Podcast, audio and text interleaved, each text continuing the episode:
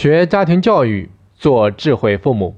大家好，我是大黄蜂，欢迎大家来到智慧父母学堂。很早以前，在网上看到一则令大多数父母头痛不已的事情：一个小姑娘把爸爸的新车拿来涂鸦。那原本以为又是一个熊孩子在调皮捣蛋，其实是这个小姑娘在表达对爸爸的关心和爱。当看到五岁女儿在自己的新车上面涂鸦，这位爸爸的内心都要被萌化了。画的是自己一家人，又暖又萌，简直有爱到极点。女儿还不忘提醒爸爸，开车出门的时候一定要注意安全哦。所以有很多网友就感慨，太有爱了。还有的网友说，车已经买好了，就差一个女儿了。就连这位爸爸。自己也说，他说宁肯被开罚单，也不要擦掉。其实这个世界上哪有那么多熊孩子？不过是父母的不理解，才显得孩子们的行为难以被接受。成人和孩子之间最大的代沟，不是时代变化造成的，而是当大人成为父母之后，就忘记了自己也曾经是个孩子。我记得有一期《爸爸去哪儿》当中，一个环节是让几位爸爸给孩子们准备午餐，然后由孩子们投票，最终看看谁做的饭菜最受孩子们青睐。拥有大厨水准的张亮原本以为这次比赛会是自己的拿手好戏，可孩子们似乎更加喜欢林志颖的自创水饺。就在投票即将结束的时候，天天突然挣脱爸爸的怀抱。朝院子里面冲了出去。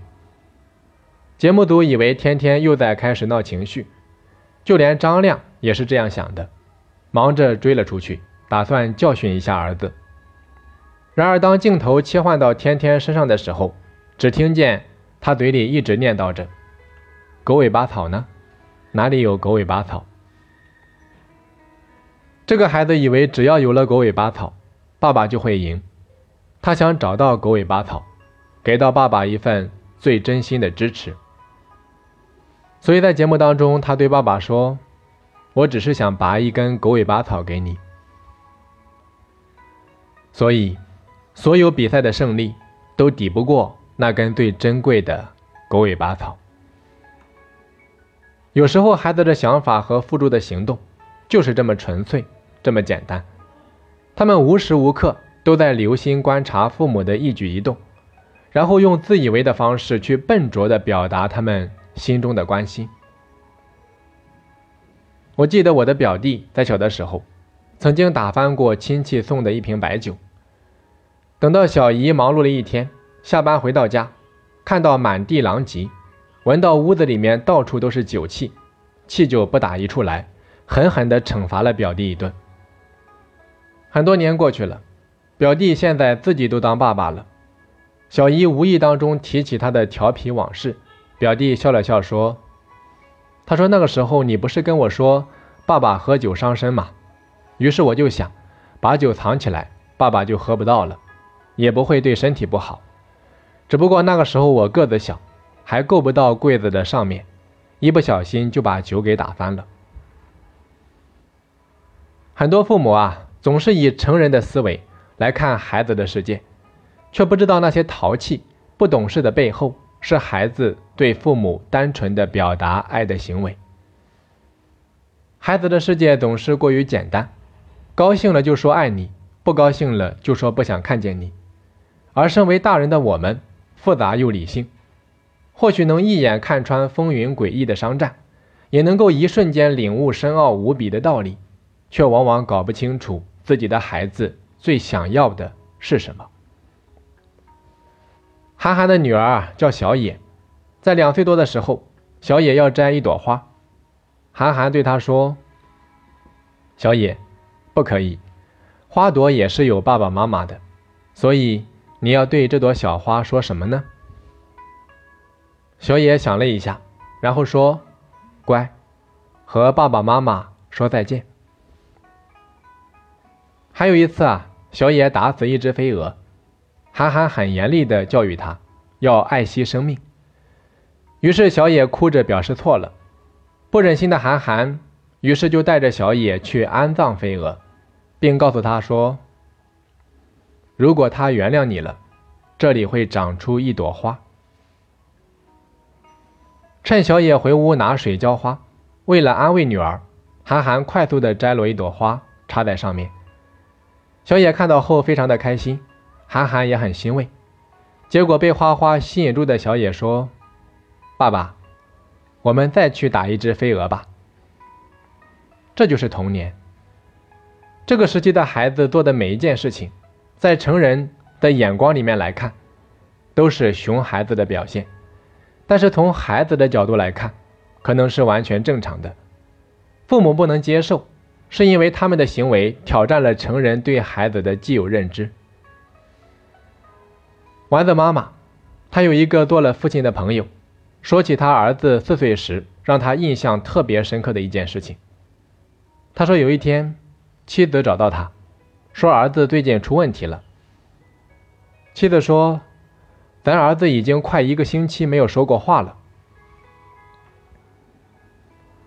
这位妈妈一开始以为儿子得了自闭症，这个推测啊，把夫妻两个都给吓坏了。朋友问了问白天帮忙带孩子的爷爷奶奶，发现孩子一点问题都没有。父母上班的时候啊，儿子还是和以前一样活泼，唯独他们下班到家之后，儿子就小嘴紧闭，就连吃饭和睡觉啊，都只是做手势，坚决不开口说话。所以朋友非常担心。决定放下手头上的工作，跟儿子好好的谈一谈。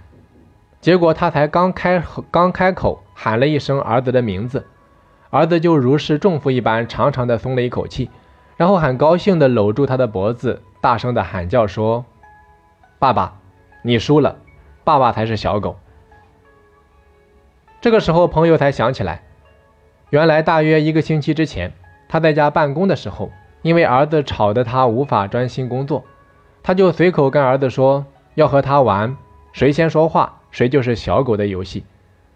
朋友惭愧地跟丸子感慨，自己作为父亲的不合格。要是平时多关注儿子一下，多了解他一些，就不至于让他强忍一个礼拜才开口了。所以说，每个成年人都曾经是孩子，都曾对父母有过期待，成年之后或许也有过类似的念头。